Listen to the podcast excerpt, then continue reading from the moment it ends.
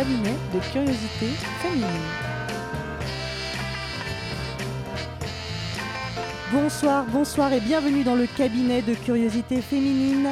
Nous sommes des femmes et des hommes délicieusement audacieux qui parlons de sexualité avec légèreté et sans tabou, avec humour mais sans vulgarité, avec désir mais sans plus si affinité, non.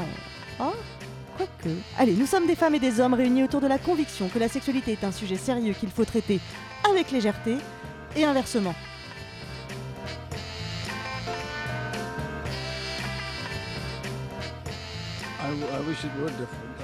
J'aurais bien aimé que le monde soit différent.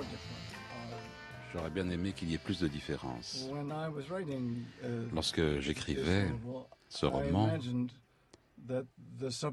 j'imaginais que ce niveau de haine sexuelle serait vraiment euh, vieilli même avant la fin du manuscrit, certainement avant que le livre soit publié. Je pensais que l'intolérance sexuelle était quelque chose de l'ancien temps, trop idiot pour durer. J'imaginais que on aurait, le temps passant, on serait devenu plus intolérant de l'intolérance sexuelle. Mais bon. Il y a 40 ans, John Irving écrivait Le monde selon Garp. À l'occasion de cet anniversaire, vous pouvez l'entendre un petit peu partout ou le lire dans les magazines, à la télé, à la radio. Bon, il n'est pas chez nous ce soir, vous inquiétez pas. Mais euh, partout, il répète la même chose. Il dit qu'il pensait, au moment même où il écrivait Le Monde selon Garp, donc je le répète, il y a 40 ans, que l'intolérance sexuelle, pour reprendre ces mots, serait un sujet obsolète déjà à la sortie du livre. Bon, je sais que je n'ai pas besoin de vous dire qu'il avait malheureusement tort. Accepter, tolérer. L'autre, mais nous affranchir également nous-mêmes, libérer, mais comme c'est difficile. Individuellement ou à l'échelle de la société, force est de constater qu'il y a encore beaucoup de boulot. Alors quand Radio Campus nous a proposé de reprendre l'antenne pour un rendez-vous mensuel, non seulement on n'a pas hésité une seconde, non seulement on était drôlement contente de vous retrouver, mais j'avoue que je me suis dit qu'à notre tout petit niveau, qu'à notre toute petite échelle, on essayait au moins de faire avancer le débat, de faire avancer le combat, pardon, contre l'intolérance sexuelle celle que l'on se sert chacun euh, dans son coin, dans, un petit coin de notre tête, chacun euh, comme ça, parce qu'on n'ose pas, parce qu'on a honte. Ça aussi, c'est une forme d'intolérance sexuelle. Et puis l'autre, et qui de l'œuf ou de la poule, je vous laisse, euh, je vous laisse la question. L'autre, donc, qui court les, rues et les médias, et qui fait qu'on a d'un côté des dossiers spéciaux, les, les dix trucs pour le, faire ou la faire grimper au rideau, et puis de l'autre côté, des agressions homophobes, transphobes, sexistes, aujourd'hui encore en 2018 en France. Parce qu'au final, tout ça procède de la même idée, celle selon laquelle il n'y aurait, qu'une seule et unique manière d'être sexuel.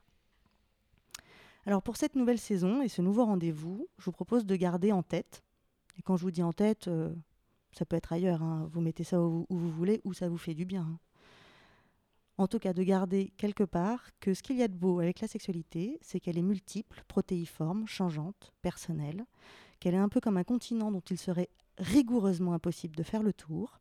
C'est le voyage qui compte, que ce voyage se fait aussi en discutant, en échangeant, en réfléchissant. Eh bien moi, j'ai bien envie de faire un, peu, un petit bout de ce voyage avec vous. Alors attachez vos ceintures, on décolle.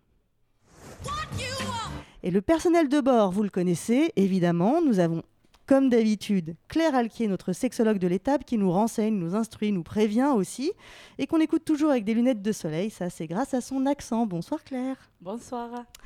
On a évidemment Cécile, mon souffre-plaisir, qui est toujours d'accord avec moi, sauf quand elle ne l'est pas. Salut Cécile.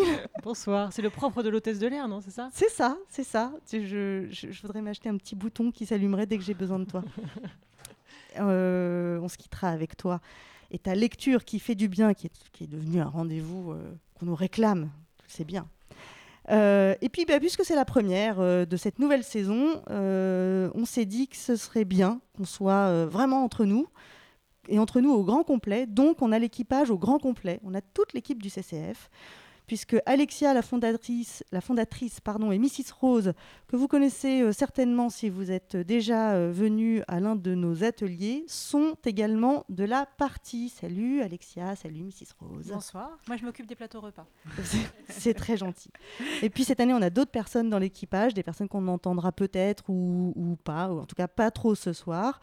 Il y a Augustin Antonin, pourquoi je l'appelle Augustin Antonin, qui euh, effectivement n'est pas là ce soir, qui nous a concocté euh, des petites pastilles sonores et qui... Vous êtes déjà morte de rire? À ce stade-là On est tellement contente de te retrouver. Ah oui, c'est mignon ça. Bref, qui, nous a concocté des petites pastilles sonores. Il y a Héloïse qui est là, mais qui ne dira rien dans le micro, sauf des choses que vous entendrez qui sont très écrites, puisqu'elle nous a fait une micro-fiction radiophonique et érotique, pas d'inquiétude. Et Marie Griffon, que, qui a créé le podcast Héritière, que vous pouvez écouter sur SoundCloud, et qui s'est occupée de la rubrique ce qu'ils, elles en pensent. Je ne sais pas comment on dit ce qu'ils, elles, euh, ce qui, elles, ce qui, elles, ce qu'elles en pensent. Bref. Voilà, l'équipage est, presque, presque au complet parce qu'évidemment, il y a, y a moi aussi. Je ne sais même pas quel est votre nom. Moi, je m'appelle Joe. Je suis Joe, je suis votre maîtresse fidèle et dévouée qui trahit sa voix pour mieux vous plaire, qui cherche ses mots pour mieux vous séduire. Oui, je vous veux, et je fomente et manigance mois après mois pour vous atteindre, vous toucher. Je sais comment l'histoire commence, mais j'en ignore encore la fin, alors j'avance à tâtons. Oh, impossible pour moi de résister, car je suis sensuellement, intellectuellement, érotiquement, profondément et heureusement, extrêmement curieuse. C'est parti. Les femmes en 2018 ne jouissent plus. Beaucoup, malheureusement, m'expliquent euh, qu'elles jouissent très peu avec leurs partenaires. Oh, allons tu me le cher Les femmes m'écrivent euh, sur Instagram, vraiment, euh, en message privé. On parle d'une question qui est dans tous les esprits. Trois choses à faire pour des rapports sexuels incroyables. Tout de même une question importante. Ah, mais tout ce que tu veux, mon chéri. Et surtout une question que nombreux se sont posées, et nombreuses, bien sûr. Oh Doucement.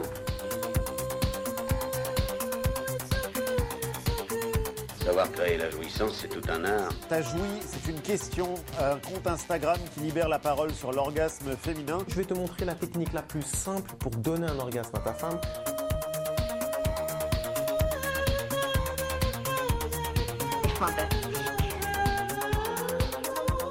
Eh ben oui, quelle est la durée moyenne d'un rapport sexuel? Tu auras le temps de jouir 100 fois.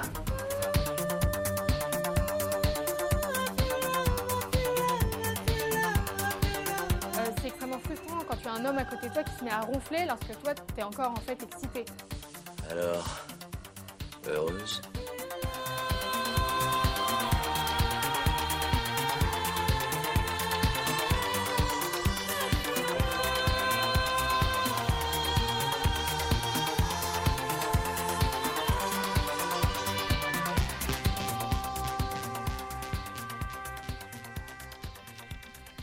T'as joui. C'est ce compte Instagram créé par Dora Muto et sur lequel on peut lire de nombreux témoignages de femmes qui jouissent ou pas. Mais qui surtout mettent en évidence le fait que cette question, t'as joui? Point d'interrogation est la marque d'une méconnaissance, alors là en l'occurrence, une méconnaissance des hommes du corps de leur partenaire. Cette initiative nous a fait réfléchir et puis on s'est demandé comment on pouvait en arriver finalement à faire l'amour sans trop bien savoir ce qu'on était en train de faire en fait. Et euh, est-ce que c'était une spécificité hétérosexuelle ou quelque chose d'un peu plus généralisé? Et puis de fil en aiguille, à enfiler des perles, s'est imposé à nous ce constat. Les rapports sexuels respectent bien souvent un scénario. Et du coup, bah, on a eu immédiatement envie de décortiquer ce scénario, pour ne pas dire de le déconstruire. Alors ce scénario, bah, il est simple. Hein, euh, euh, je ne pense pas qu'on qu'on trahisse un, gros secret ni qu'on soit complètement à côté de la plaque. C'est un scénario qui est, je dirais, en trois temps. Préliminaire, comme leur nom l'indique, suivi de pénétration et orgasme, en général, du pénétrant. Voilà, c'est en général, mais après tout, on peut... C'est le scénario de base. Hein, euh, là-dessus, euh, tout, est ouvert. Euh, ok, bon, très bien. Ce scénario est-il est-il commun à tous et est-ce qu'on peut, est-ce qu'il est bien? Est-ce qu'on est ok avec ce scénar? Est-ce qu'on peut le questionner? Et puis est-ce qu'il a toujours été comme ça? Parce que est-ce qu'on sait, par exemple, si Louis XIV demandait à, la Maintenon ou à la Montespan, alors bébé, t'as joui? Quoi Du coup, bah, cette question, je me suis dit qu'il y en avait bien une qui pouvait nous, qui pouvait creuser la question et qui pouvait nous répondre. Comment ça se passait avant, Claire? Alors, figurez-vous que cette question, t'as joui, eh bien, elle ne date pas d'hier. Au Moyen Âge, en effet, l'orgasme féminin était pris très au sérieux et le sexe pas tabou pour un sou. Pas tabou, entendons-nous bien. L'homosexualité, par exemple, n'était pas tout à fait bien vue. Enfin, je parle de celle des hommes, hein, car messieurs, il s'agissait de ne surtout pas gaspiller votre semence dans des relations interdites et stériles. Mais bon, je m'égare. Si les interdits religieux répriment les sexualités considérées comme déviantes, figurez-vous qu'au Moyen Âge, on encourage l'orgasme féminin pendant le coït, car pour tomber enceinte, et je vous rappelle que le mariage n'a pour but que la procréation, la femme doit ressentir du plaisir. Ce serait même, selon les médecins de l'époque, indispensable pour avoir des enfants. Les médecins, qui sont donc devenus un temps conseillers conjugaux, développent ainsi l'idée que faire l'amour est un art, et l'un d'entre eux, Avicenne de son petit nom, va particulièrement travailler sur le coït et en décrire un rapport très codifié qui malheureusement se résume bien souvent à la position du missionnaire, jugé comme étant la plus optimale pour amener à une grossesse. Nos valeureux époux, donc, doivent s'acquitter ensemble de leur dette envers Dame Vénus. Autrement dit, ils doivent jouir en même temps. Un constat apparaît déjà. Il apparaît que la femme tarde plus que l'homme à jouir. Tiens donc. Heureusement, les traités médicaux, bien avant nos forums internet, proposent trucs et astuces pour mieux jouir. On parle ainsi de prendre son temps, de préliminaire, on insiste sur l'aspect ludique. Donc on conseille à l'homme de jouer avec la femme, de lui donner des baisers, de lui toucher les seins, les mamelons et les parties génitales. Pendant environ une heure, hein, c'est bien précisé afin de la faire passer, je cite toujours, de pâle à rouge, afin d'entendre sa respiration devenir plus fréquente jusqu'à ce qu'il sente sous ses doigts un léger soubresaut autour des parties du bas-ventre et des mamelles. Voilà, on vient d'inventer les préliminaires. Outre l'exploration de ces zones érogènes, les médecins encouragent tout ce qui peut stimuler l'imagination le dirty talk médiéval a toute sa place. Les chansons et récits érotiques également, l'usage d'aphrodisiaques et la stimulation visuelle ont vraiment aussi toute leur place. je vous rappelle qu'il n'y avait pas la télé au Moyen Âge, hein, donc on préconisait de regarder d'autres couples s'accoupler ou sinon des animaux. Hein, c'était aussi une possibilité. Une fois tous ces ingrédients bien secoués, tous ensemble, l'homme devait observer la femme pour s'assurer qu'elle avait bien joui. Alors, petit tips qui était donné pour repérer le orgasme l'éclat du regard, les balbutiements, les gestes désordonnés et autres mouvements involontaires. J'adore la notion de gestes désordonnés et mouvements involontaires. C'est assez imagé, effectivement. Ce n'est qu'ensuite qu'il pouvait, cet homme, s'abandonner à son tour aux délices extatiques de la chose.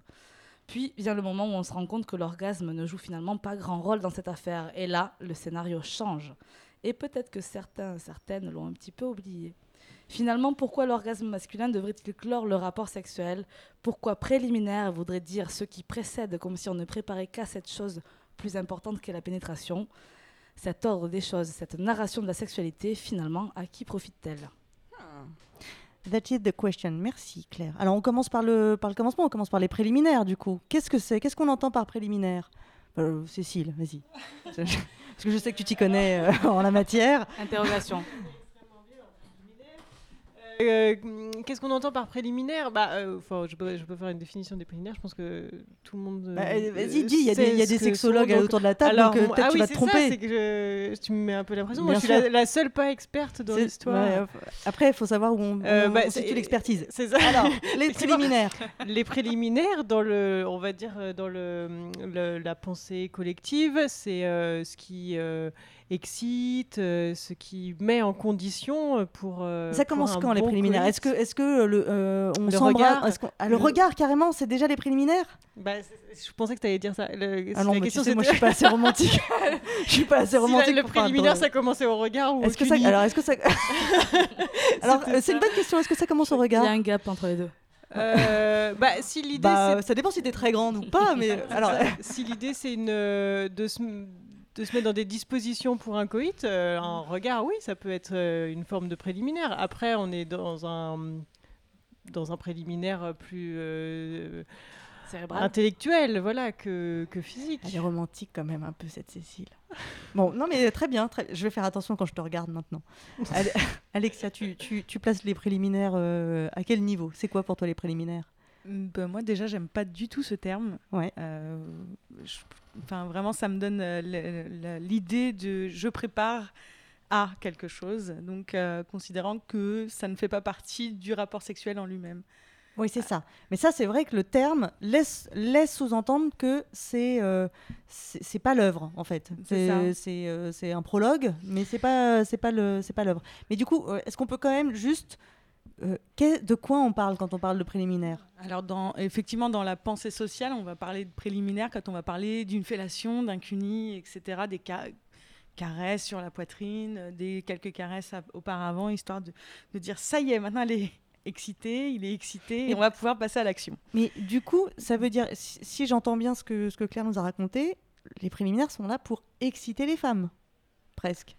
Bah, et les, bah, bien sûr que les femmes, oui, bah, évidemment. dans, ce que, dans, ce que nous, non, dans ce que nous raconte Claire, euh, c'est vraiment euh, pour, euh, la pour mettre les femmes en, pour mettre la femme en condition, en condition de oui, alors comme si l'homme n'avait pas vraiment besoin d'ailleurs. L'homme il a envie quoi qu'il arrive. c'est un peu ça hein, ce que ça raconte. C'est un peu triste. C'est vrai que c'est un peu absolument mécanique. Je, suis assez d'accord avec toi. C'est un peu triste. C'est un peu triste. On est d'accord. Parce que on va pas se mentir. Des mecs qui ont en fait pas super envie ou qui ont très envie, mais euh, mais dont le sexe est pas au taquet. Euh, c'est pas que ça arrive de temps en temps. C'est que ça arrive vraiment quoi. C'est pas ils sont pas censés être toujours euh, au garde à vous. On est bien d'accord. Et puis ce préliminaire finalement qui est un peu connoté euh, négativement, comme on peut l'entendre là, peut-être qu'on peut en faire quelque chose de plus joli finalement, qui euh, convienne aussi bien aux hommes qu'aux femmes, qui soit un moment d'introduction, de préparation, de mise en jeu, de mise en route, et qui soit pas juste quelque chose qui est fait pour ce qui va suivre de plus important.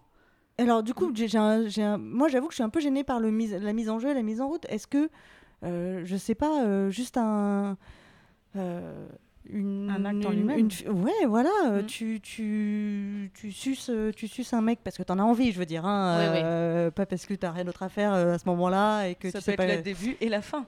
Et, tu, tu, tu, suces un mec que, voilà, encore une fois, parce que tu en as envie.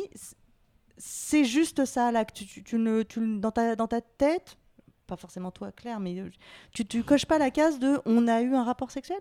Si. Donc c'est pas un pré quelque chose. Bah, ce, geste n'est pas un prêt. Bah, Peut-être qu'on peut le considérer comme étant un prêt parfois et comme étant un acte entier à d'autres moments. Mais dans ces cas-là. Donc changeons, trouvons un, un nouveau nom. Mais surtout, pourquoi ce serait un prêt euh, parfois du coup? Alors, Effectivement, parce qu'on le considère effectivement dans l'ordre comme étant euh, un peu l'étape 1 qui va. C'est le fameux scénario. Quoi. Ouais. Étape 1, moi je me rappelle, je vais vous partager une petite anecdote assez rigolote. Ah, merci. Euh, quand on était au collège avec mes copines pour parler un petit peu en code, on se disait qu'on avait fait l'étape 1, l'étape 2, l'étape 3 ou l'étape 4. Alors l'étape 1, à mon avis, c'était une question de doigts. Euh, oui, c'était une question de doigts. L'étape 2, il s'agissait de rapports bucogénitaux. Étape 3, il s'agissait de l'acte qu'on considérait comme étant l'acte sexuel, à savoir la pénétration. Je vous rappelle que nous étions jeunes encore. On n'avait pas encore questionné. Il y avait déjà une étape 4 et l'étape 4, euh, on l'a considérée comme étant la sodomie quand on, avait, quand on était jeune. Alors, on ne le faisait pas, mais pour nous, c'était en parler. Ah, tu et tu vois, à, déjà à cet âge-là, on avait quelque chose de très hiérarchisé dans l'ordre des étapes. et dans le fait qu'effectivement, l'étape 1, bon, on pouvait considérer que ça pouvait arriver à certains d'entre nous, là où pour l'étape 3 et 4, c'était quelque chose qui venait bien après et qui se faisait en plus dans cet ordre-là mais, c'est marrant parce que du coup, c'est euh, l'ordre d'un scénario de rapport hein, euh, habituel et c'est aussi l'ordre par lequel, euh, dans la vie, dans notre vie sexuelle, on arrive en général, on commence notre vie sexuelle par effectivement une histoire de doigts et puis après on, on, a, ouais, avance. dans les années 90. oui, c'est vrai. Non, mais là, je parle, de, je parle de nous, ah trentenaires et quelques. Mm. mais, euh, mais, pas, mais, pas seulement, euh, mais pas seulement, Alexia, quand on lit euh, ce, qui peut, ce qui peut se passer, ce qui peut se pratiquer dans, dans, des, dans des régions du monde où, où il est essentiel d'être vierge au moment du mariage, en fait, il se passe beaucoup de choses avant le mariage Et en réalité, ce dont on parle quand on parle de virginité, c'est il n'y a pas de pénétration vaginale. Donc on a des femmes qui se font doiter, qui pratiquent la fellation, qui pratiquent le cunnilingus, qui pratiquent la sodomie, donc elles font étape 1, étape 2, étape 4. Et ça, elles sont considérées par la société comme vierges. Donc ça, reste, ça, ça, continue de poser le problème de finalement ce qui est considéré comme le rapport sexuel, c'est la pénétration d'un phallus dans un vagin. Point barre. Donc hors ça, ben, euh, hors ça, il n'y a, pas de, a pas de sexe. Or il me semble que euh, hors ça, il y a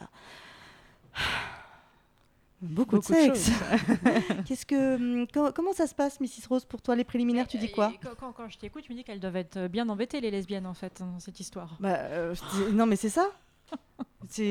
Alors après, je peux pas te, je peux pas t'en dire beaucoup plus justement, mais. Mais il, il, a été, euh, sans doute encore par des gens un peu arriérés aujourd'hui, euh, souvent considéré que le, sexe lesbien n'était pas vraiment du sexe. Il y avait, il y a eu cette, euh, cette notion-là. il manque quelque chose à un moment donné. Il, manque quelque chose parce qu'il n'y a pas de pénétration, etc. Donc on, on, est dans cette pensée-là en continu. Encore une fois, on considère que la pénétration est un petit peu le le seuil à atteindre et la seule chose qui valent euh, rapport. Mais donc on considère, on considère ça et on fait l'amour euh, sans y réfléchir un petit peu comme ça. C'est-à-dire que euh, quand, on ne réfléchit pas sa sexualité, on, respecte cette espèce de schéma. Voilà, sans trop se poser de questions. Vrai. à, quel moment on, ou comment Est-ce est-ce qu'il faut questionner ce schéma? Est-ce qu'il faut se dire est-ce que vraiment c'est la pénétration euh, qui, qui fait le sexe? Bah, disons que ça peut être euh, assez riche de le questionner.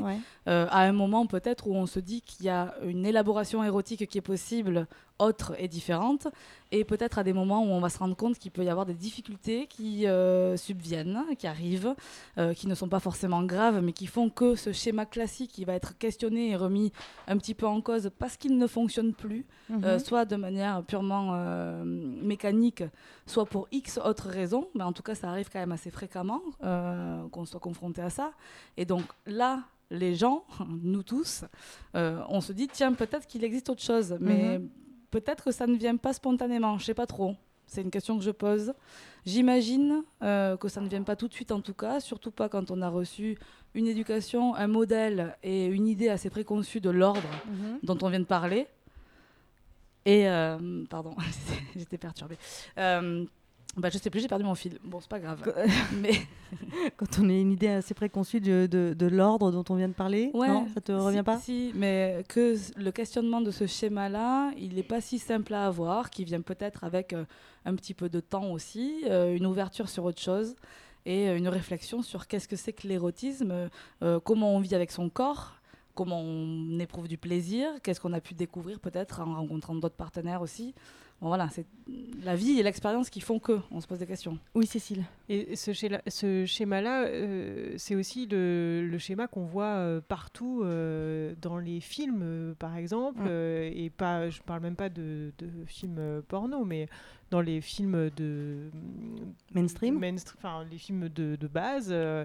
Euh, alors souvent, la phase des préliminaires, euh, ça se passe en 3 secondes, et puis après, on a un coït, euh, une pénétration, et puis hop, là, après, c'est fini. Mm. Donc, on, a aussi, on n'a pas beaucoup de modèles qui nous proposent de déconstruire ça, ce qui fait que c'est plus difficile aussi.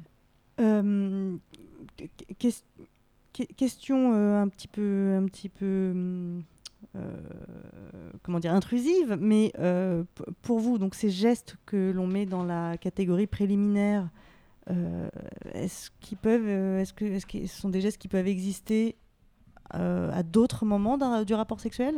Est-ce que par exemple, on peut envisager un rapport bucco-génital? Voilà vraiment un terme que j'adore.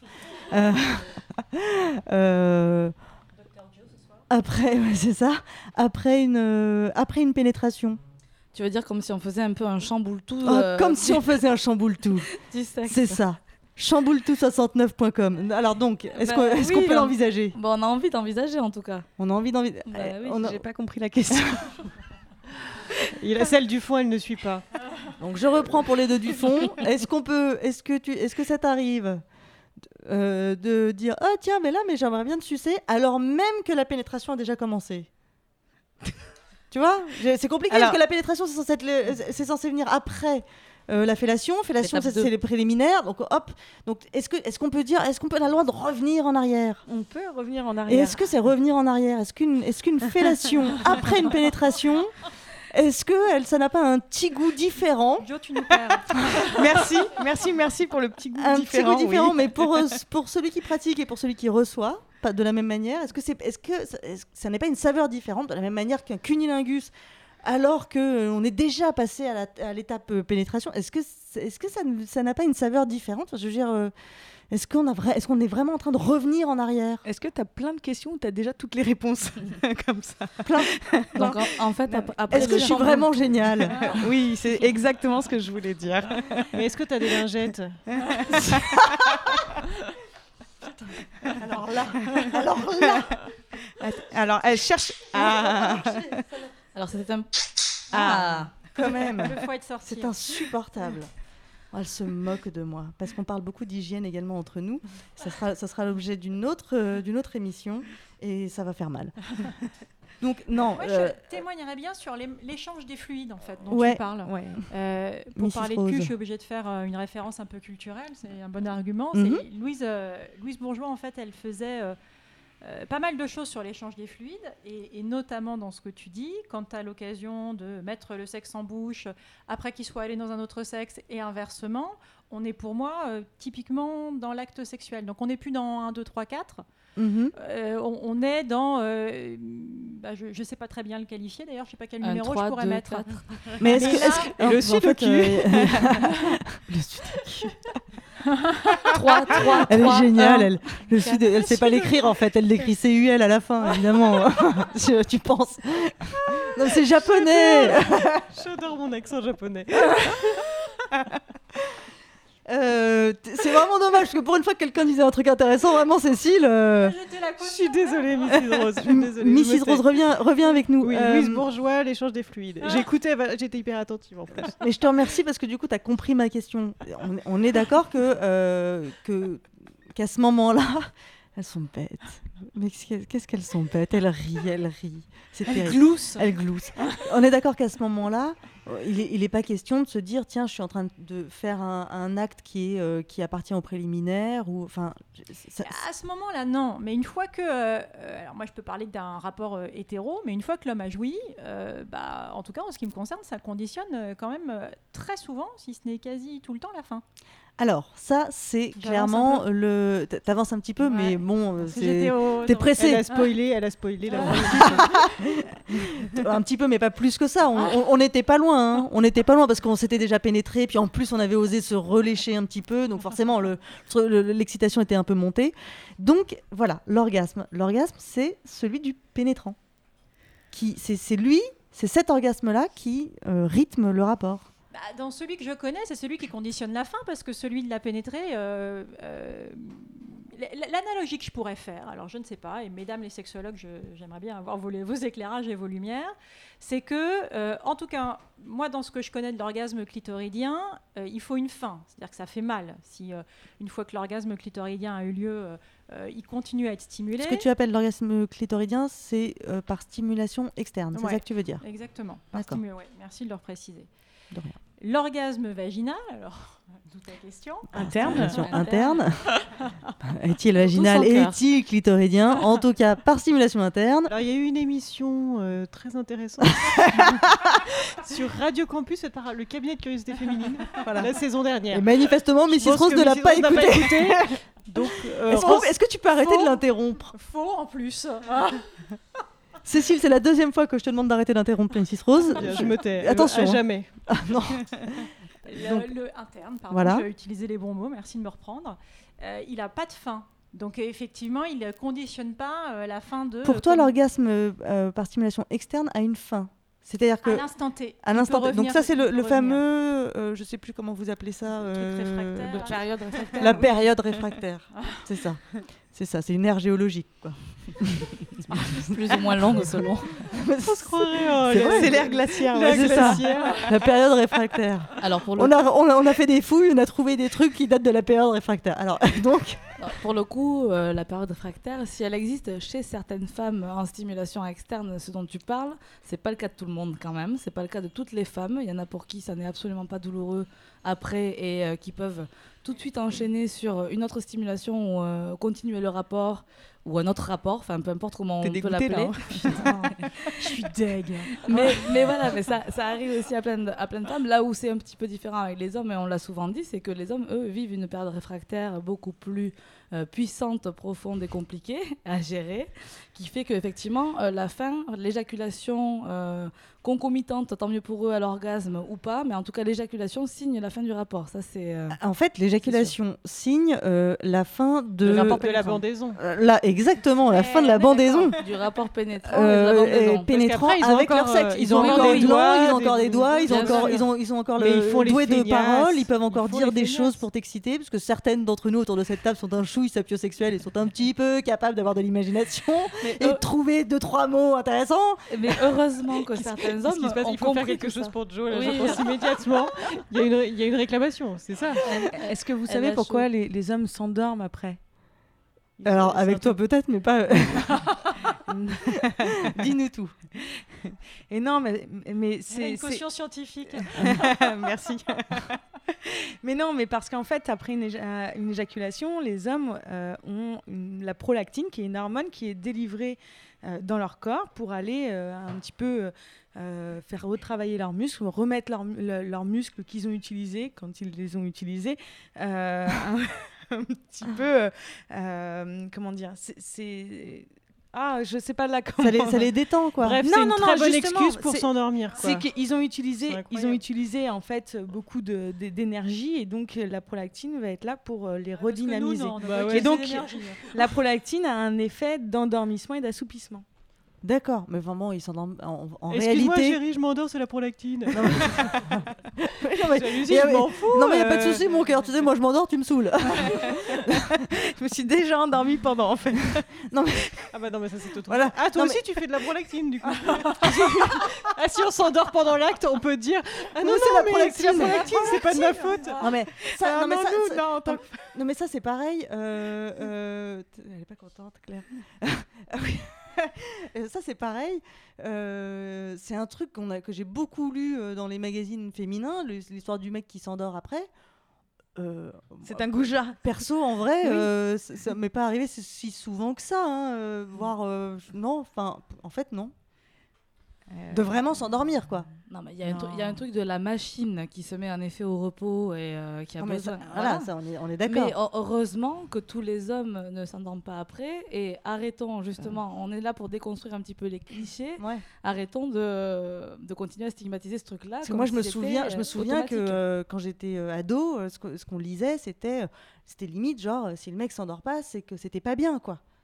Ah oui. Ah ouais, mais non. Une- Donc là, donc là, en gros, je suis en train de vous dire, avec moi, c'est toujours nul parce que les mecs, ils s'endorment pas et ça repart, tu vois. Non, c'est vraiment euh, nul, nul, nul. À la rigueur, ce qu'on peut entendre quand même, c'est que s'ils s'endorment, ça n'est pas forcément grave. Et, et Ah, justement, moi, moi, j'ai pas de problème, moi, j'adore dormir. Voilà, il y a- il y, a des choses, comme l'a expliqué Alexia, et comme ce qu'on essaye de vous expliquer, euh, qui expliquent ça. Pardon pour la redondance d'explication. mais euh, ah, mais euh, oui, non, ça n'est pas grave de s'endormir. Mais ça n'est pas automatique chez tous les hommes. Et tu la mets où la cigarette dans ces cas-là? Euh, moi, moi, je ne fume pas. Ah. Donc, euh, comme ça, ça règle. D'ailleurs, tu la mets où tu veux, ta cigarette, en vrai. Mais c'est tout fin, une cigarette. Mais non, mais pourquoi? Dis donc. Mais ça brûle. Non, ça ne brûle que si tu l'allumes. Euh, j'ai- J'aime bien ces petits échanges précis comme ça. Euh, donc, euh, qu'est-ce que on en était où? On en est, on en, est, on parle de l'orgasme du mec en fait là, dans un rapport hétérosexuel. Je ne sais pas. Alors malheureusement, ne nous euh, ne nous envoyez pas de messages pour dire que c'est scandaleux parce que c'est extrêmement hétérocentré et cisgenré. Parce qu'en fait, on fait avec ce qu'on a et avec ce qu'on est. Donc, on, en est bien consciente. Je, suis désolée de ne pas, de ne pas, de ne pas pouvoir témoigner euh, ou de ne, pas av- de ne pas avoir de gens euh, à qui poser la question euh, là. On, on, c'est pas, pas faute de ne pas avoir cherché. Mais effectivement, on manque d'informations sur les autres types de sexualité. Si ce n'est que, euh, on imagine, pas seulement on imagine, mais il se trouve qu'on a quand même eu la chance de pouvoir discuter avec deux, trois euh, mecs gays, et il y a tout de même chez eux aussi, manifestement, ce truc du, de l'orgasme du pénétrant. Donc il y a ce truc du pénétrant, celui, celui qui pénètre quand c'est, quand c'est, je vais pas dire genré comme ça, mais quand c'est organisé comme ça, oui, c'est un peu genré comme ça, l'orgasme du pénétrant sonne le glas du rapport les, rapports, euh, les, rapports euh, lesbiens, là, c'est j'ai plein d'idées, mais je n'ai pas de, je n'ai pas de confirmation, donc je ne vous livrerai pas toutes mes, toutes mes théories. Mais du coup, comment on fait si, euh, si le pénétré, ou là a pénétré, elle, elle a encore envie Le mec qui a joui, elle, elle a encore envie. Qu'est-ce que ça s'arrête là vraiment? Non, tu te doutes bien. Ah, mais non, mais, mais c'est compliqué. En vrai, on va, on va pas se mentir, c'est compliqué. C'est compliqué de dire, de dire, enfin, de dire à l'autre, hey, en fait, c'est pas terminé. Je comprends que tu as l'impression que ce soit terminé parce mm. que c'est le scénar préétabli, mais ça n'est pas terminé. C'est pas simple. Cécile. Le, le, le, truc aussi, c'est que c'est une histoire d'envie. La sexualité, c'est quand même une histoire d'envie. Donc, euh, on peut pas forcer euh, le mec euh, ou la nana qui a fini, qui a eu son orgasme, s'il a plus envie, il a plus envie. Et c'est ça aussi qui est difficile, c'est qu'effectivement, il y a un truc où on a envie d'être de, de, tous être euh, satisfaits. Et forcément, à un moment donné, dans la sexualité, parfois on fait des choses pas que par envie, mais aussi pour faire plaisir à l'autre, parce que ça rentre. Euh, on a beau parler de consentement, etc. Le, fait de vouloir faire plaisir à l'autre, ça rentre en compte. Mais effectivement, c'est ce que tu dis, c'est que euh, une fois que le mec il a joui et que il, s'allonge sur le côté et qu'il a plus vraiment envie, c'est difficile de lui dire non mais en fait je m'en fous que t'aies pas envie, moi j'ai encore envie donc vas-y quand même c'est pas faux. Il n'y a plus de scénario possible maintenant. Hop je, je, J'ai vu que tu voulais dire quelque chose, de Claire. Ben, je voulais rebondir sur ce que disait Cécile, et non pas sur Cécile, mais, mais en, le, en le disant. Je suis d'accord avec toi sur le fait euh, que c'est une question d'envie, c'est aussi une question de communication et de comment on communique justement. Et euh, par rapport à ce que tu disais, Glantine, tout à l'heure sur la stimulation externe qui pouvait être douloureuse, eh bien, c'est comment on communique sur euh, ce qu'on ressent, sur son corps, sur ce qu'on aimerait avoir peut-être à un autre moment. Enfin, réussir à trouver un langage un peu commun et finalement une équation qui soit satisfaisante pour les deux, même si elle ne se passe pas tout à fait comme comme écrit dans le scénar type C'est une question d'envie et même si c'est pas écrit dans le scénar type, euh, Héloïse a scénarisé un petit peu cette chose-là, euh, de cette question d'envie, de discussion autour, euh, du sexe et de, ce scénario ou de ces scénarios. Cette microfiction n'a pas de titre, on en trouvera un plus tard.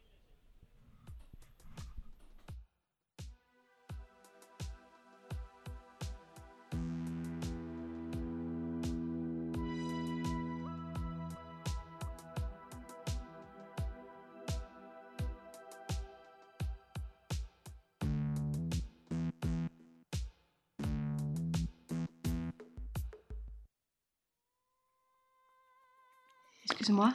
Hmm. T'es pas obligé de continuer. Hein? Comment ça? Ben, ça vient pas en fait. C'est super cool, tu fais ça hyper bien, mais je vais pas jouir. Hein? T'es sûr? T'es sûr? C'est ce qui m'a sorti quand je lui ai dit que j'allais pas jouir. Il m'a fait les yeux tout ronds, tu sais. Il était tout figé, comme un chien de chasse qui a entendu du gibier. T'es sûr? Sûr? Ben oui, chaton, je suis sûre. Ça vient pas, ça vient pas. J'avais pas envie de tartatin ce coup-ci. Et quel est le rapport? Ben, c'est comme le dessert. Parfois, je m'en passe, quoi. Quand j'ai bien mangé ma saucisse, par exemple. Hum, j'ai faim. Avec des frites. Oh, arrête Et plein de maillots, évidemment. Tu connais, moi, j'adore quand il y a plein de sauce partout. Ah, putain, la maillot. Bon, il va arriver, ce serveur Parfois, je prends du fromage, parfois non. Parfois du vin, parfois de l'eau.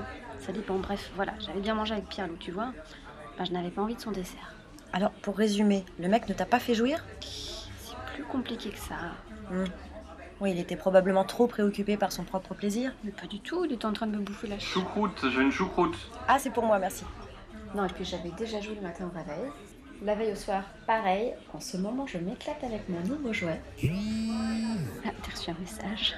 Oui, j'ai vu. Et, euh, et il s'est passé quoi après que tu lui ai dit euh, Tu peux arrêter de me brouter, s'il te plaît? Il s'est braqué? Non, non, ça a été, heureusement, ça fait un moment qu'on se voit avec Pierre-Loup. Il s'est pas vexé. Bon, et donc au final, t'as pas joui alors j'ai une saucisse frite là. Oui, c'est pour moi. Oh, je pourrais avoir de la mayonnaise, s'il vous plaît.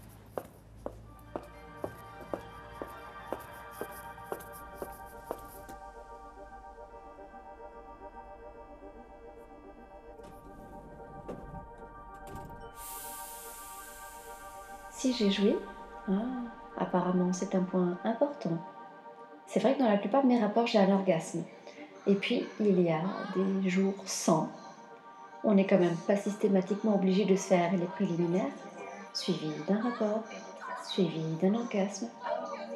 Est-ce vraiment l'orgasme le plus important dans l'histoire? Ce soir-là, j'en avais plus envie. Du moins, je n'avais plus envie de ce plaisir-là. C'était mécanique en fait. La boutique était fermée. Physiologiquement, j'avais eu ma dose. Pourquoi ça les choque? Alors bien sûr, c'est super bon de jouir. Mais à force de se mettre la pression. T'as joué? T'as pas joué. On en oublierait presque le reste. La baisse, les caresses bien placées, la pénétration, la toute première. Quand les corps se découvrent ou se retrouvent, les mots doux, les mots crus, les baisers, les fluides qui s'échangent. Tout ça, tout ça, tout ça est au moins autant satisfaisant qu'un orgasme, non?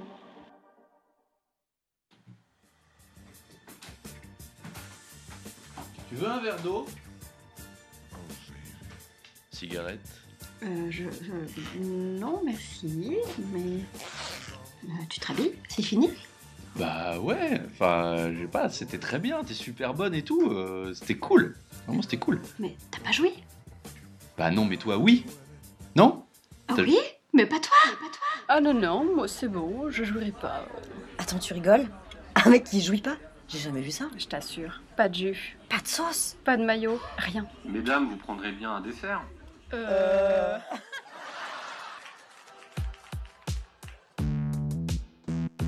Vous êtes de retour dans le cabinet de curiosité féminine, vous êtes sur Radio Campus, euh, et c'est bien. Euh, et nous parlons, bah, on parle de cul évidemment, mais ce, mais ce soir plus spécifiquement, nous avons intitulé notre émission Alors heureux, point SE, alors ça par exemple je sais pas le dire, hein, heureux, deux points, euh, autopsie d'un rapport sexuel. On essaye de déconstruire le scénario type d'un rapport sexuel. Euh, si vous nous connaissez depuis un petit moment, vous savez qu'on a une rubrique qui nous tient à cœur qui s'appelle Ce qu'elles en pensent. Euh, on demande à des gens euh, de, de nous livrer leur euh, témoignage sur notre sujet. C'est Marie Griffon, la réalisatrice du podcast Héritière, un podcast qui interroge le féminin que, qu'évidemment on vous conseille d'aller écouter, qui, qui, nous a rejoint sur, ce, sur notre, notre émission de radio, qui a géré cette, cette rubrique que je vous propose d'écouter tout de suite et on en reparle tout de suite après. Donc il n'y a pas de scénario type, même s'il y a quand même des réflexes. J'ai envie de dire, pour moi, ça commence dès que je ramène quelqu'un chez moi, en fait, dans l'ascenseur, parce que tout petit ascenseur, et du coup, ça permet en fait de commencer à embrasser et tout. euh. J'habite au fond d'un couloir, donc il y a cette mini marche qui est euh, un petit moment un peu euh, partagé, comme une espèce de mini marche, une espèce de pré-entrée. J'aime beaucoup, moi, être dans le presque un effet de miroir, tu vois, j'enlève mon pantalon, t'enlèves ton pantalon, euh, je t'enlève ton t-shirt, tu m'enlèves mon t-shirt, euh, suces, et voilà.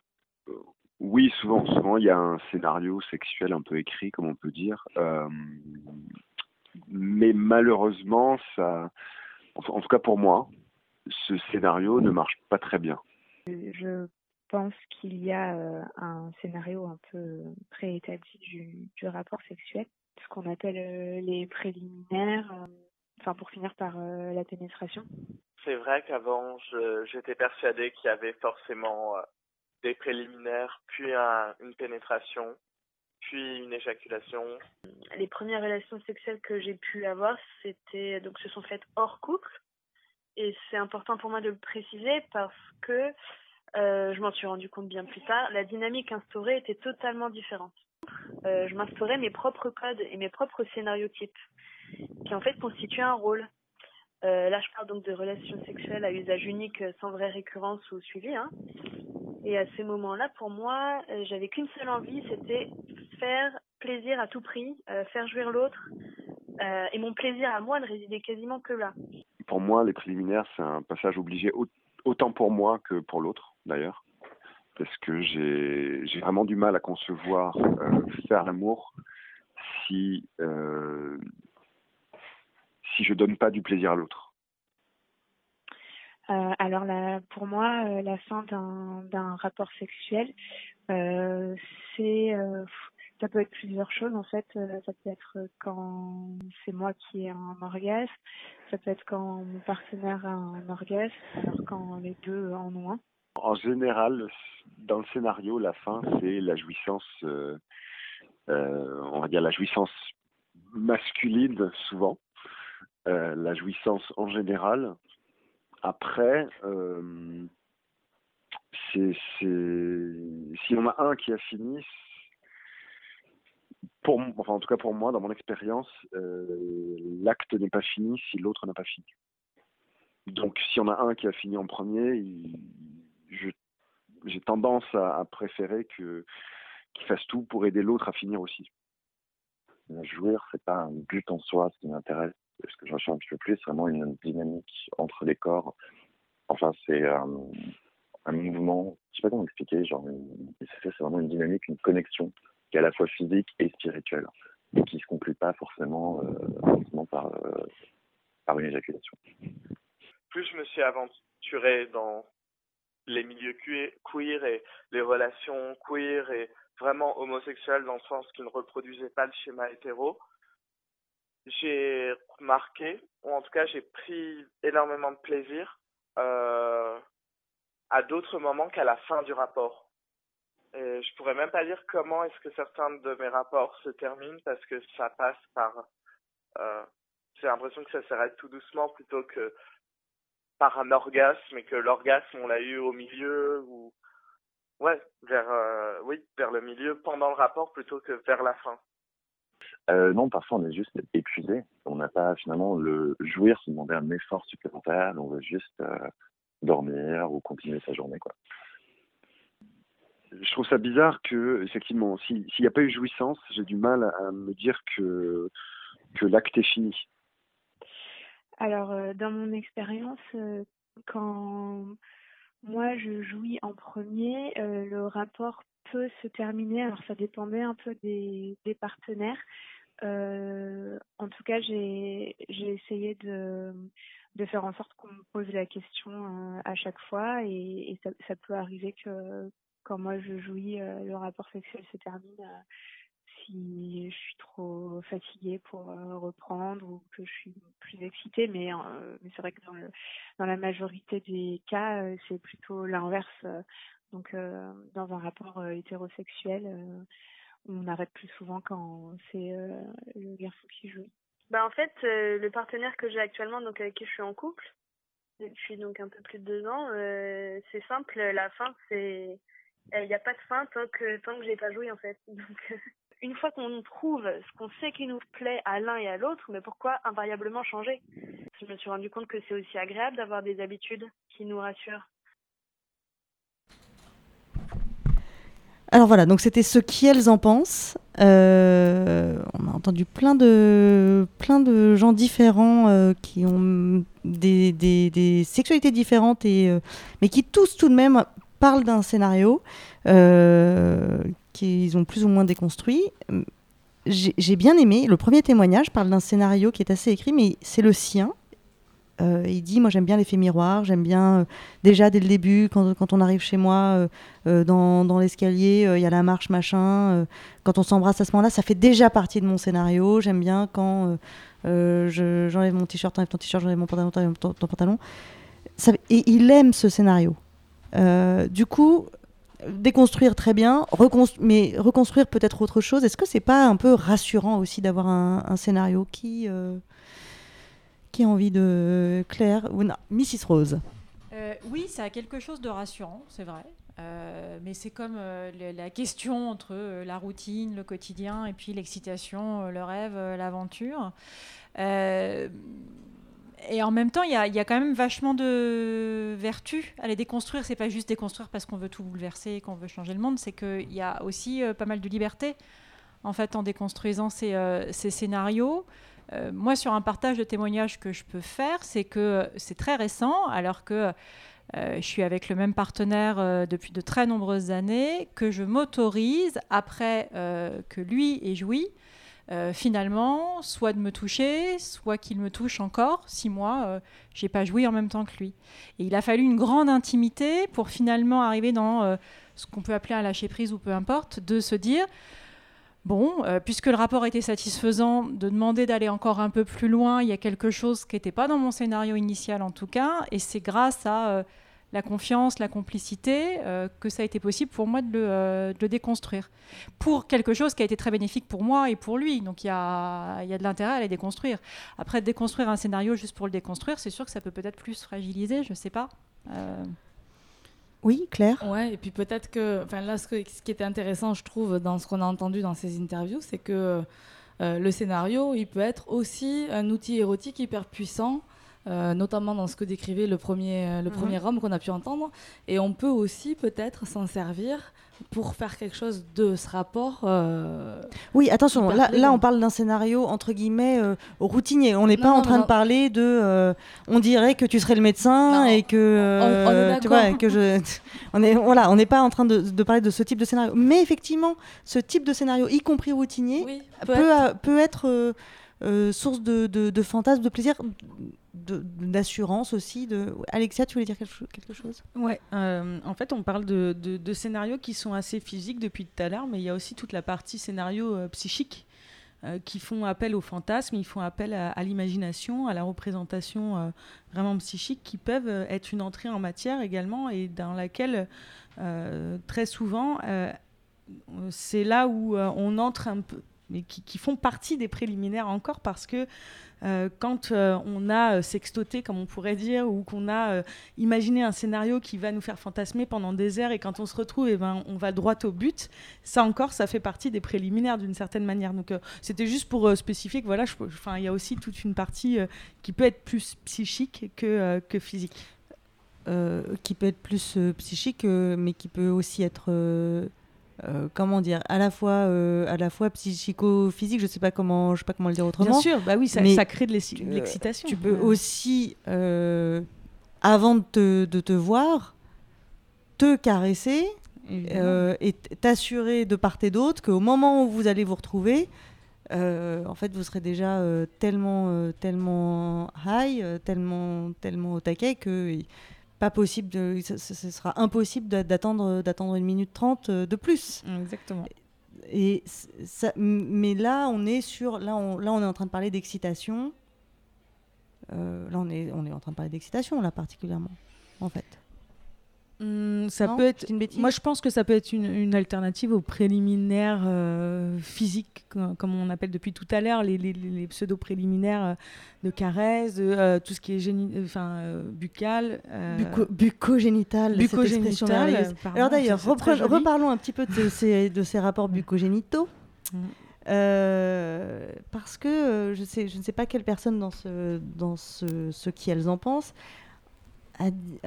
d'abord a eu cette expression que je, je pense que je vais garder relation sexuelle à usage unique. je pense que je vais l'utiliser encore très souvent maintenant. Ça m'a- elle m'a beaucoup plu. C'est pas très écolo, hein. euh, Relation- la, la- la planète meurt, l'usage unique. Merci, hein, la lingeette sexualité. Rassure-moi, tu ne recycles pas tes capotes. relation sexuelle à usage unique. Donc, et elle disait que dans ce type de relation sexuelle à usage unique, elle avait particulièrement envie de faire plaisir à l'autre. Et il y a cette notion là du préliminaire qui, euh, elle n'est pas le seule à avoir amené cette idée, qui est un geste euh, officiellement tourné vers le plaisir de l'autre. Euh, est-ce que c'est à ce point-là le cas? Est-ce que la fellation, parce que grosso modo, quand on parle de préliminaire, on parle de caresse, de massage et de fellation et de cunilingus, est-ce que ce sont vraiment euh, des gestes euh, si altruistes que ça Mrs Rose, qui ne voulait pas prendre le micro au début de, de la soirée. Ça y est, je Comment suis j'ai chaude. balancé, j'ai balancé. je suis chaude, j'étais timide, vous m'avez grave chauffée. Bah, on est comme ça, ça, ça marche bien, les filles. Euh, oui, parce que en fait, il y a, quand j'écoute ce, que, ce qui se dit là, je me dis qu'il y a quand même une partie euh, un peu mécanique aussi, pour reprendre tes phases euh, claires. Commencer à la phase 3 euh, sans préparation, bah, ça peut faire mal en fait. Ah bah ça c'est... Ouais. Clairement. Et tu sais quoi? La phase 4. Étape, On étape. parle même pas Qu'est-ce qui... Et Cécile qui est directe, elle est sur le coup, cette fille, elle, est- elle y est, elle y est. Mon petit souffre-plaisir. Euh, on est bien d'accord, sans préparation. Mais si on est très honnête, euh, une fellation ou un cunilingus a également ses phases. Tu, tu, tu vas pas direct euh, comme ça. Pomper, euh, pomper. Mais non, non. Ça peut, ça peut être, euh, ça peut être euh, douloureux, ça peut être totalement euh, contre-productif. Je, je parle de l'un comme de l'autre. Je- J'ai l'impression que je suis en train de vous perdre, je suis en train de dire une bêtise. en vrai? Non, il y a un magnifique contraire. passage dans Pédale douce où il dit qu'elle fait le raton laveur, euh, la pauvre, parce qu'elle s'égosille sur son sexe. Donc euh, oui. donc, donc en fait, dans tout, enfin, le physique a besoin euh, qu'on y aille par, euh, par euh, step by step ou baby. Qu'est-ce qu'il y a, Cécile? Mais Ah, je croyais que dire un truc, je... pardon. je te regarde, c'est un préliminaire. Ah oui, c'est vrai. Vrai. Euh, on a eu quand même le témoignage d'un- jeune homme, je dis jeune, j'en sais rien après tout, qui, euh, qui, dit, qui raconte que, euh, que lui, parfois, ses rapports, ils savent pas, il sait pas bien quand, quand ça se termine. En tout cas, il peut, il peut y avoir des orgasmes pendant le rapport et le truc continue. Donc en fait. Euh, donc là, on est très loin de. euh, Il y, a eu, euh, il y a eu orgasme euh, et ou éjaculation, et donc c'est terminé. Donc qu'il- qu'est-ce qu'il y a? Il faut qu'ils se connaissent mieux, il faut qu'ils soient plus. plus... Précisément. Précisément, c'est ça, Alexia? Claire? Bah, au L'une contraire. de- Ah, Moi, j'ai l'impression que c'était plutôt euh, dans un sens. euh, qui se connaissent mieux personnellement, pas l'autre. hein. Oui, oui, mais assez euh, positif parce que le. le- Ah oui, je, le- Mais- je le trouvais positif. Ah euh, oui, d'accord. Donc, je trouvais ta question. Il faut qu'ils se connaissent question- mieux. Non, ma question c'était est-ce qu'il faut, est-ce qu'il faut que les Ah, hommes il- se connaissent mieux Ah. pour en, pour en arriver à être capables D'accord, de- le d'avoir il, ce c'était type- pas la personne Non, en- c'était pas lui. Moi, euh, non, moi je, veux, euh, je voudrais, euh, moi je veux coucher avec, euh, tu vois. Avec lui Ah, bah, euh, ouais, ou, ou si ce n'est lui, c'est donc son frère. Enfin, tu vois, Mais je pense que c'est il et, et elle, en fait. C'est pour ça que, je- que j'avais pas hum, compris. C'est que hum, euh, cette chose-là de l'or- de l'orgasme qui signe la fin du- d'un rapport ou d'une envie, où euh, elle est aussi euh, présente euh, chez les femmes. Oui, mais là où on a entendu une femme dire que effectivement, quand elle a un orgasme, ça ne signe pas nécessairement la fin du rapport. C'est possible, mais c'est pas systématique. En revanche, quand c'est lui qui a un orgasme, les trois quarts du temps, ça signe la fin du rapport. Là, on a un homme qui dit non. Non, moi, c'est pas comme ça que ça se passe. Pardon, Claire. en, en fait, ce qu'on voit, euh, enfin, ce qu'on entend surtout dans tous ces exemples qui sont, euh, qui nous ouvrent quand même pas mal de perspectives de réflexion, c'est que justement, il y a plein de choses qui sont possibles, que tout le monde ne fonctionne pas de la même manière, et que, ben oui, on aimerait pouvoir dire que, euh, en fait, on aimerait tous peut-être euh, vivre des orgasmes comme vit ce monsieur, parce que c'est probablement plus riche, plus ouvert, plus simple, ou j'en sais rien, quel, est le terme qui va bien, mais ça n'est pas forcément possible pour tout le monde.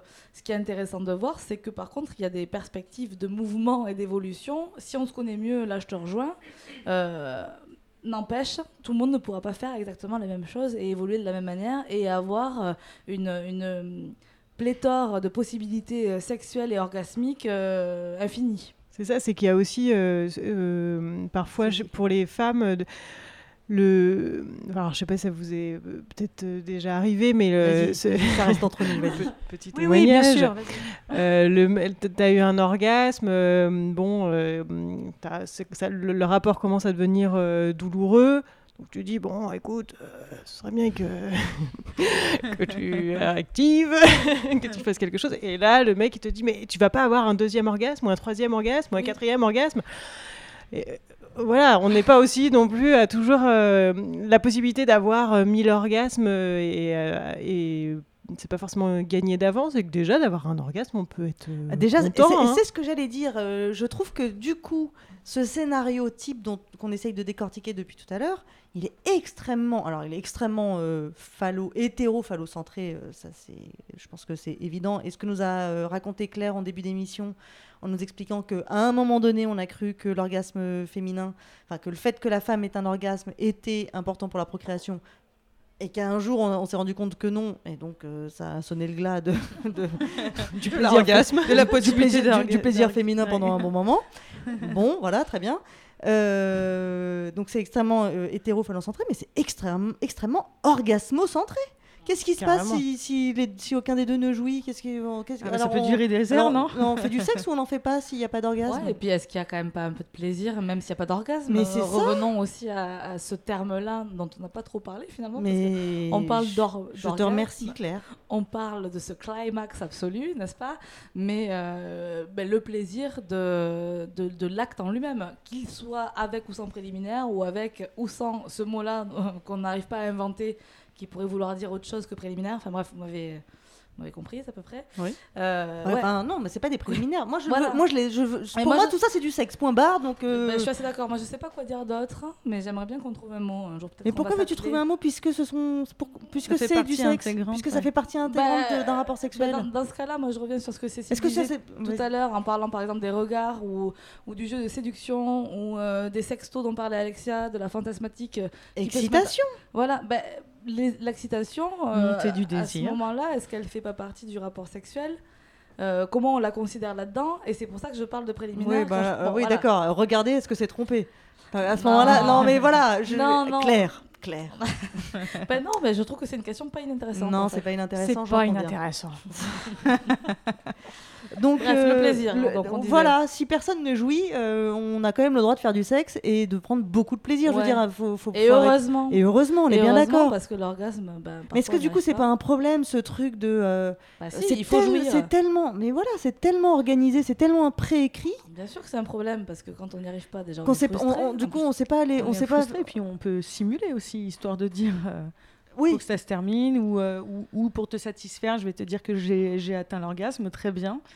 Et finalement, on, on rentre dans un scénario encore là aussi qui, euh, qui s'installe et qui, euh, qui se réitère à chaque fois. Donc là, pas de plaisir du tout au bout d'un moment.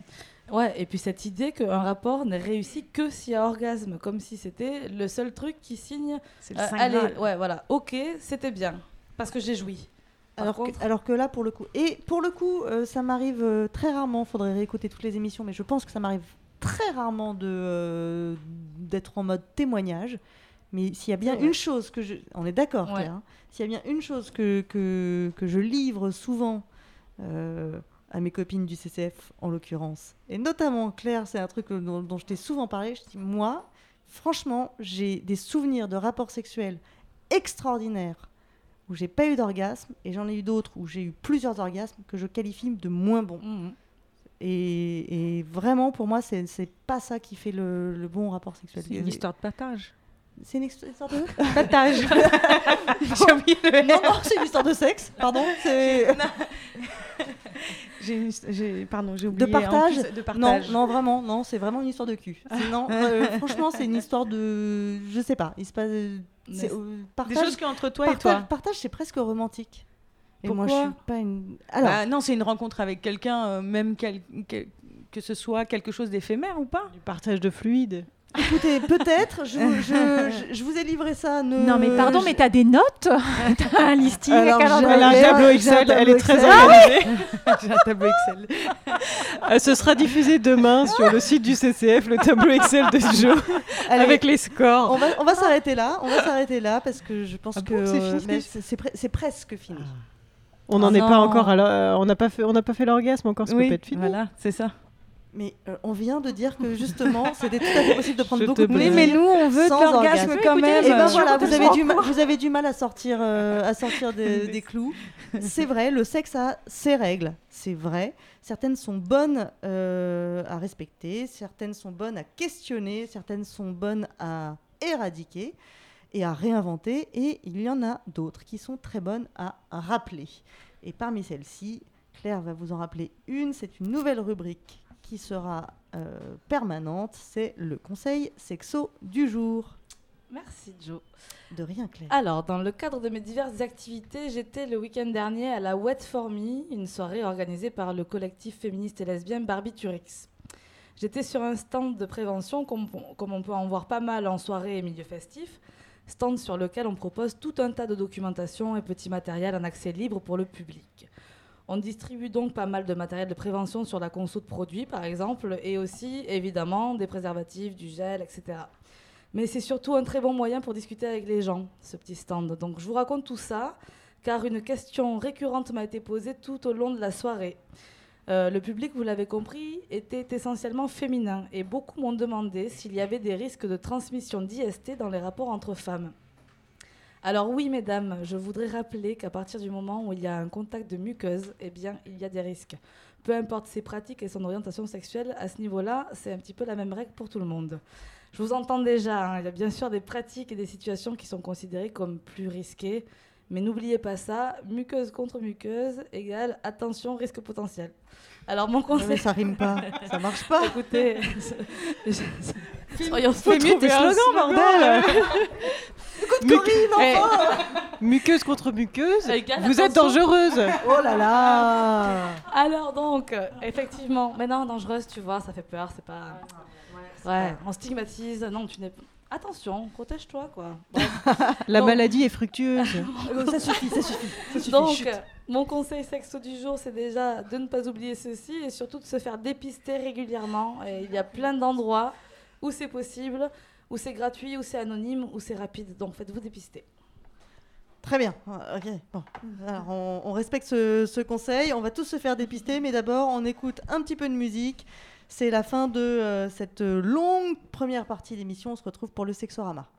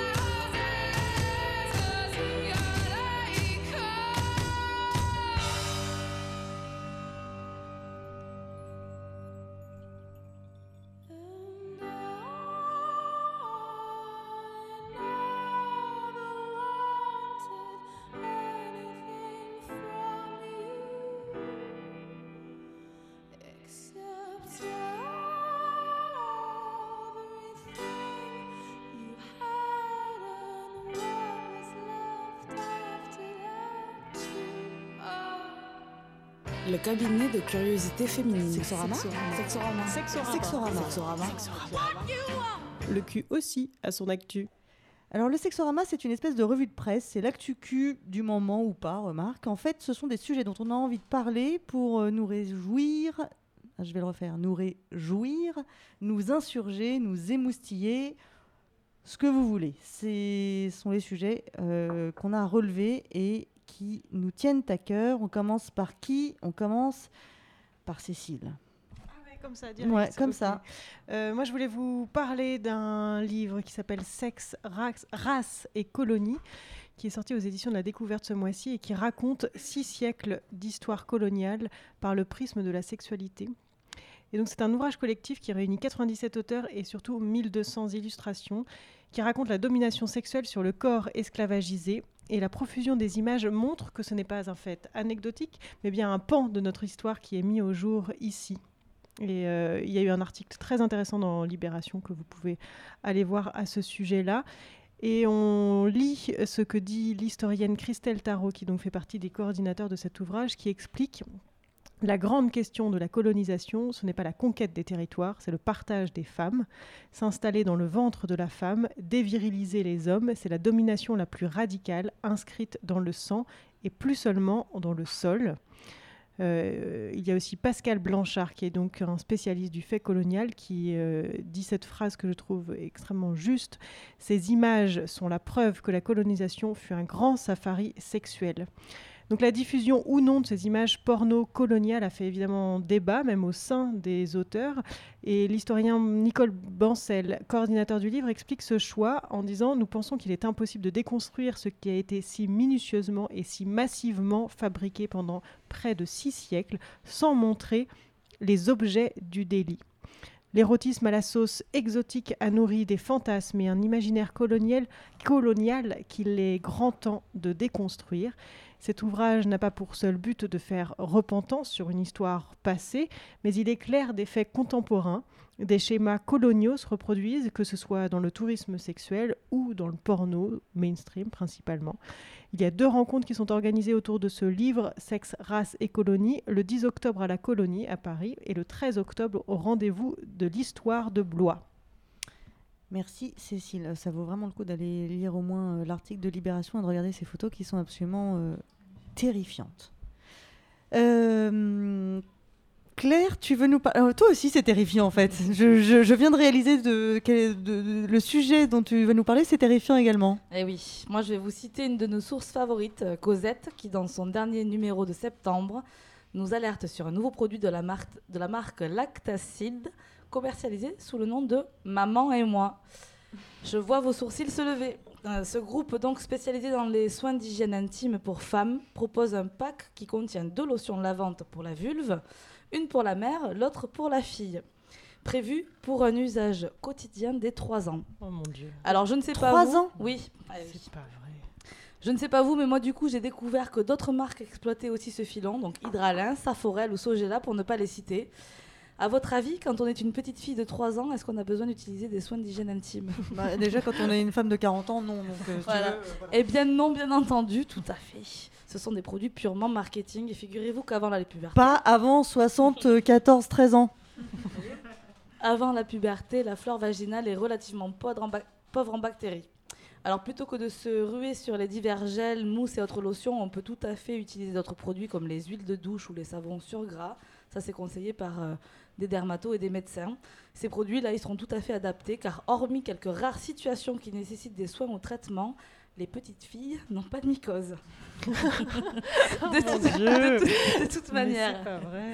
En général, tu l'as très bien dit Joe, tous ces soins d'hygiène intime ne sont pas indispensables et ce quel que soit l'âge. Finalement, tout ça pose aussi une autre question dont on discute beaucoup au CCF, cette histoire d'odeur finalement, de disparition programmée de ces odeurs, des représentations de ce qui est désirable ou de ce qui ne l'est pas.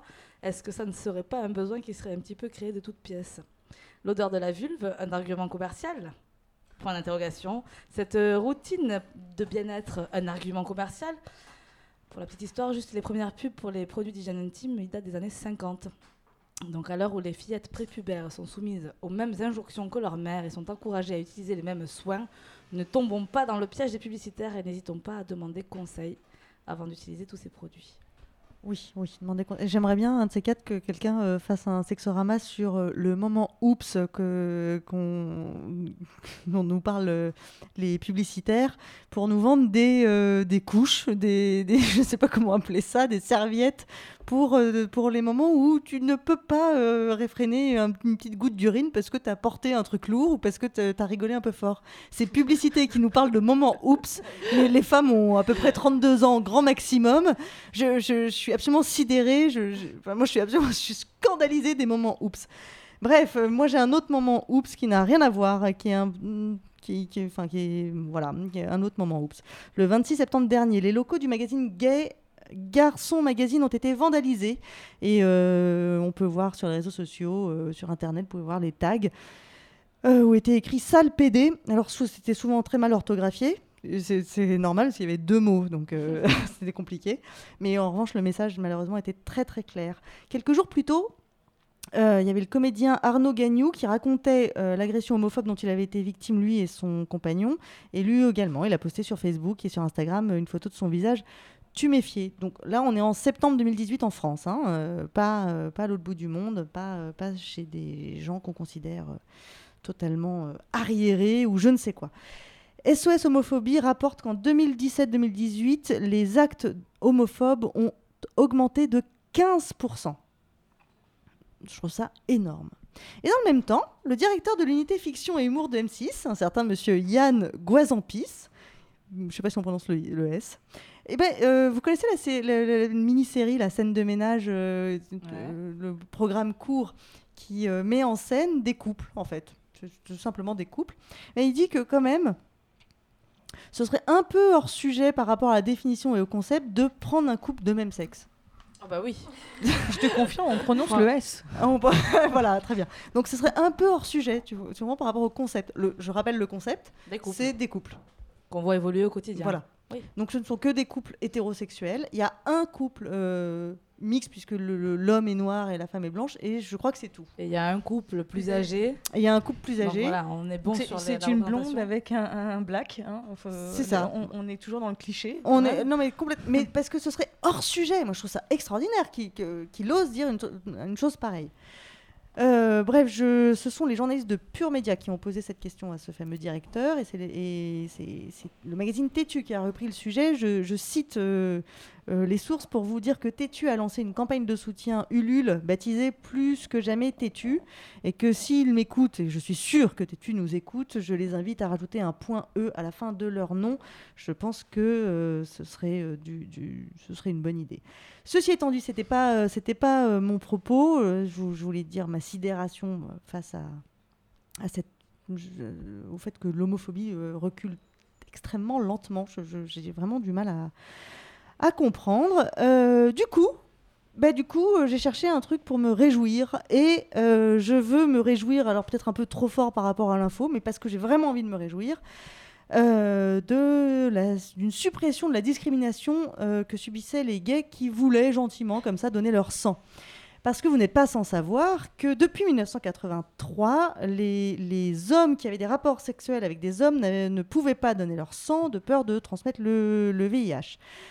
Et cette- cet état de fait a changé en juillet 2016. Autant vous dire que depuis 83, il y a- ça faisait un bon moment qu'on était tout à fait capable de gérer du sang contaminé, de, gérer les... Enfin, on savait faire, mais on préférait ne pas faire. Euh, donc maintenant, les, hommes qui ont des rapports avec des hommes ont le droit de donner leur sang, si et enfin depuis juillet 2016, ils avaient le droit de donner leur sang si et seulement si, et là euh, accrochez-vous, si et seulement si ils se déclaraient abstinents sexuellement depuis un an. Je, vous laisse le temps d'y réfléchir. Un an Et alors, et vous saviez qu'on demandait aussi de l'abstinence aux hétéros? Parce que moi, je ne le savais pas. On je, je crois qu'on m'a jamais posé la question quand j'ai donné mon sang. Euh, ou alors, si on me l'a posé, je... bref, j'en sais rien. Eh bah oui, on Tu demande... J'ai oublié. Bref, euh, on demande 4 mois d'abstinence. Alors qu'on s'entende bien, quand on parle d'abstinence, on parle de partenaires différents. Pour donner son sang, hein. de partenaires différents. Donc l'officiel, on a le droit. Mais ça veut dire que si tu es célibataire. Et si l'officiel t'a trompé Ouais, avec exactement. ça, on te, ça, on se pose pas la question, on s'en fout, on te pose Mais pas la question. quel est l'intérêt de on ça te demande, fout, ne te pose on- pas la question. On te demande si toi, tout seul, t'es une personne à risque. Est-ce que toi, t'as couché avec d'autres gens Mais Est-ce- il est-ce- vérifie pas le, le- le- Non, mais la non, qualité mais- du. Bah, j'espère bien que du si. son, du Euh, son, J'espère bien que si. C'est pour ça que c'est un petit peu. bah, anyway. Donc, ceci étant dit, la commission des affaires sociales a adopté un amendement alignant euh, pour le don du sang, alignant la durée d'abstinence des homosexuels sur celle s'appliquant aux hétérosexuels. Pour tout homme donneur et toute femme donneuse, aucune distinction ne doit être faite en fonction du genre et du sexe ou des partenaires avec qui il ou elle aurait entretenu des relations sexuelles, stipule cet amendement adopté le 3 octobre 2018. Donc c'est super récent. Voilà, moi j'avais envie de me réjouir de ça. Il ne reste plus qu'à ouvrir la PMA aux femmes seules et homosexuelles et je recommencerai peut-être à avoir foi en l'humanité. C'est promis. Amen. Voilà. C'était le mot de la fin. Euh, encore deux, deux, trois choses à dire avant de nous quitter. Le cabinet de curiosité féminine, c'est cette émission de radio, c'est un site internet, c'est la, participation de tout un tas de gens qui ont envie de participer, de nous aider, d'écrire, de faire tout un tas de choses. N'hésitez pas à nous envoyer des mails en disant moi je veux en être, je veux aider, parce que tout ça est bénévole, plein de bonne volonté, mais euh, voilà, il y a quand même plein de moments où il n'y a pas d'orgasme. Euh, et ce sont évidemment des ateliers. Et les prochains sont le 7 octobre. Euh, 13h30, c'est dimanche. C'est dimanche, ah oui, c'est ça. On qu'on travaille le dimanche aussi. Voilà, c'est ça. Eh Jour du Seigneur euh, Après la messe. Et celui d'après, c'est le 11 octobre à 19h30. Les deux euh, sont sur euh, ce, thème sans fin. sexualité féminine, déconstruire les croyances limitantes. Si vous voulez être toujours informé de ce qui se passe, de ce qu'on fait, n'hésitez pas à vous inscrire à la newsletter. Et oui, oui, oui, je sais, je sais, euh, on n'en a pas envoyé depuis la rentrée, mais ça va revenir, vous inquiétez pas. Et vous serez forcément informé de ce qui se passe. On se retrouve sur euh, Radio Campus le 2 novembre. On ne sait pas encore de quoi on vous parlera, mais c'est sûr, il y aura du On cul. va trouver. Voilà. Euh, on se quitte comme d'habitude avec la lecture qui fait du bien. Et Cécile, euh, avant de- d'annoncer ta lecture, Cécile, euh, vous ne le savez pas forcément, mais euh, elle est pleine de talent, cette Cécile. C'est vrai que ça nous avait pas sauté aux non, yeux. mais non, ça- ça- on- Je comprends, moi non plus. on s'en doute pas tout de suite. Euh, Cécile, qui est comédienne et metteur en scène, et qui, dont la compagnie euh, Drôle de rêve a un spectacle qui s'appelle Oreille chaste s'abstenir. Je pense que ça en dit beaucoup. Et elle joue samedi prochain, euh, samedi demain, 6 octobre, à, attention, Mon Contour. Chez les Bretons. C'est en Bretagne, dans le cadre du festival Son d'automne. Donc si vous êtes à Mon Contour, surtout, n'hésitez pas à aller l'écouter. Il y en a. Sauf si vous avez des oreilles chastes. Alors, la lecture qui fait du bien. Ce soir, c'est Hervé Le Tellier, La Chapelle Sextine. Alors, Hervé, Hervé Le Tellier, c'était un membre de l'Oulipo. Et euh, si vous ne savez pas ce qu'est l'Oulipo, j'ai plus le temps de vous expliquer, mais vraiment allez chercher parce que moi je suis évidemment une grande fan. Euh, qui nous propose, donc Hervé Le Tellier nous propose un ouli porno inspiré de la ronde de Schnitzler. Alors effectivement là c'est euh, c'est- là c'est tout un poème. Bref, je ne vous en dis pas plus parce que je ne peux pas, je n'en sais pas plus. Je vous souhaite une très très bonne soirée et je vous laisse en compagnie de Cécile avec la lecture qui fait du bien.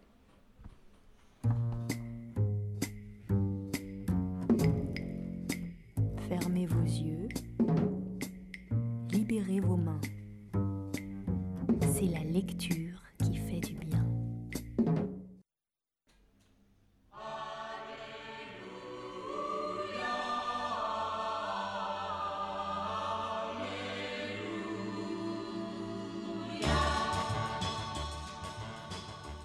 Zach et Anna. Sous un porche de la rue des Francs-Bourgeois, Zach s'adosse au mur et attire Anna à lui.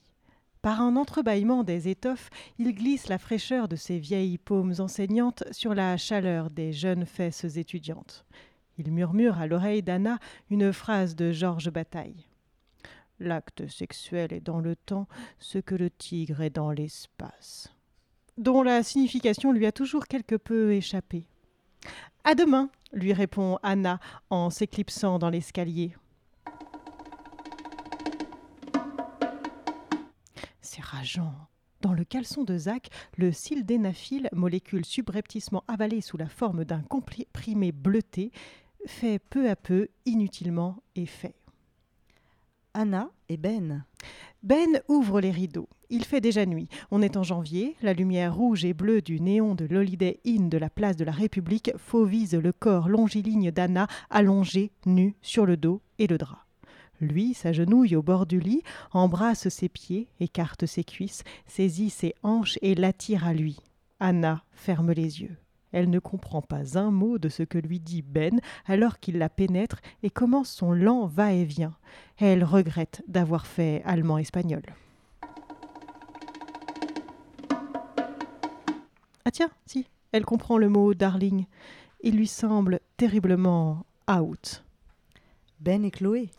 Dans la banlieue chic de Houston, Texas, dans le grand lit de la chambre de ses parents, dont les vacances à Nassau se passent on ne peut mieux, nous rentrons lundi. Ben sent son pénis grandir entre les doigts de Chloé qui l'embrasse timidement, puis avec une résolution croissante.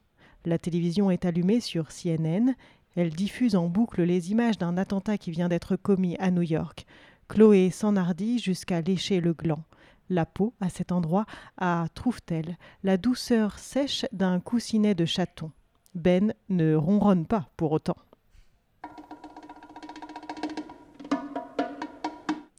Chloé se dit que si elle était un homme, elle serait homosexuelle. Puis, dans un second temps, que cette réflexion est assez con. Chloé et Denis. Dans une baignoire ivoire de marque Kimberley Clark, Chloé s'est accroupie sur Denis, lui présentant son dos bronzé et ses cheveux bruns coupés courts, et a introduit son phallus en elle, au prix de quelques contorsions. Ils ont inondé la salle de bain, puis Chloé s'est décidée à ouvrir la bonde. Et c'est dans une vasque vide qu'elle s'emploie à monter et descendre en gémissant avec l'énergie qui sied à la situation. Leur sexe pistonne dans un chuintement de succion avec de temps à autre un bruit d'échappement d'air proche de la crevaison. Denis a mal au dos, trouve la lumière trop crue et ses bras sont trop courts pour atteindre ses seins et le convaincre qu'il est bien avec une fille. Denis et Elvire. L'ascenseur ART, deux personnes, 180 kg, transporte au septième étage d'un immeuble parisien Denis et Elvire. Monte avec notre ami, a dit son mari à Elvire. Chloé et moi, nous prendrons le prochain. Au premier, Denis embrasse la nuque d'Elvire et caresse ses fesses à travers sa robe. Au troisième, sa main contourne ses hanches, soulève le tissu et les doigts se glissent entre les étoffes jusqu'à son ventre. Au cinquième, le majeur s'insinue plus loin encore entre les chairs humides. Au septième, le doigt s'éclipse, à regret, après une ultime caresse. La porte va s'ouvrir, Denis remonte délicatement sa main et ils sortent. L'ascenseur repart aussitôt. Rien n'est plus rassurant que le désir mouillé, salé d'une femme, songe Denis, en respirant sa main parfumée. Xavier et Elvire. À la terrasse d'un bistrot parisien, Xavier et Elvire sirotent. Lui un Monaco, elle un sirop d'orgeat. Le portable d'Elvire sonne. Elle lit le mini-message, soupire et annonce qu'elle part. Elle s'agenouille près de lui et lui murmure à son oreille. Il ne se souviendra pas de la phrase exacte, mais s'y trouvaient pêle-mêle les mots couille, bite, sucer, avaler, foutre. Elle l'embrasse sur le bout du nez, s'éloigne rapidement. Xavier sait-il que d'aucuns, pour entendre semblable chose, déboursent quelque 3,95 euros la minute Le tarif, il est vrai, est dégressif. Oriane et Philippe? Selon l'expression consacrée, le train Corail Limoges-Paris traverse la nuit. Dans la voiture 12, première classe, presque vide, le séduisant Philippe, 5 de handicap au golf, embrasse d'intrusive façon sa voisine Oriane, qu'il est parvenu à dérider avec une sottise. je, viens de gagner l'Open de Condom. C'est un tournoi de golf, évidemment il entreprend de caresser la cuisse dénudée de la femme, puis remonte sa main peu à peu vers sa petite culotte.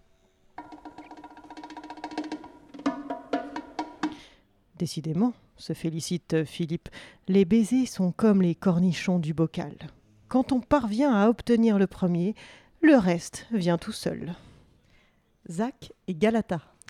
Martial l'écrit dans ses épigrammes.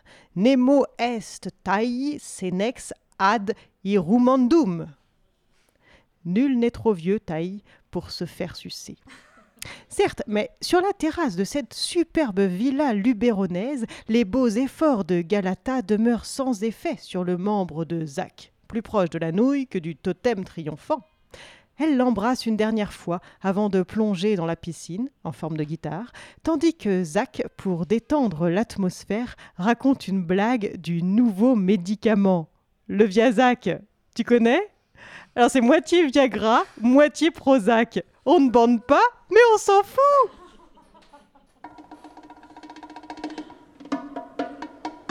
Galata rit gentiment. Elle la connaissait déjà. Sophia et Zach. Alonghi sur le pont de teck d'un ketch élégant, Sophia a entr'ouvert ses cuisses bronzées. Bercée par la houle sereine de la mer Égée, elle s'abandonne à Sac, qui caresse d'un doigt léger mais précis son clitoris. Comme il perçoit dans la respiration de Sophia le signe de l'imminence du plaisir, Zach lui murmure à l'oreille son apophthegme de bataille. L'acte sexuel est dans le temps ce que le tigre est dans l'espace, qu'il ne comprend toujours pas.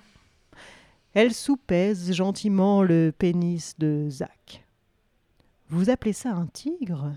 se contente de répondre Sophia, joueuse ou cruelle, c'est selon. Qui disait, songe Zach, que dans sexagénaire, il y a sexe